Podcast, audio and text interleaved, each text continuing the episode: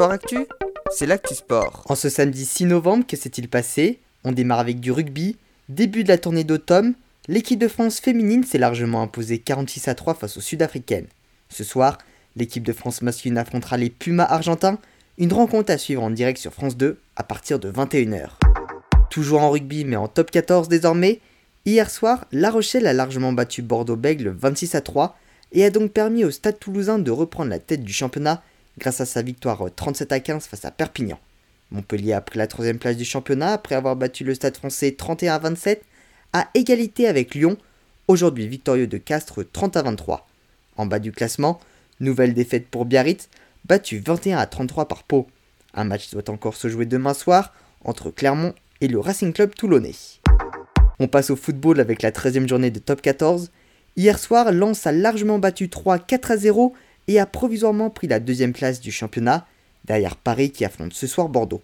Dans la rencontre du jour, Lille et Angers se sont laissés sur un nul un partout.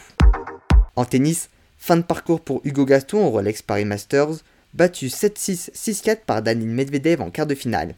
Aujourd'hui en demi-finale, Novak Djokovic a battu le Polonais Hubert Urkask et retrouvera demain en finale Danil Medvedev, victorieux de l'Allemand Alexander Zverev.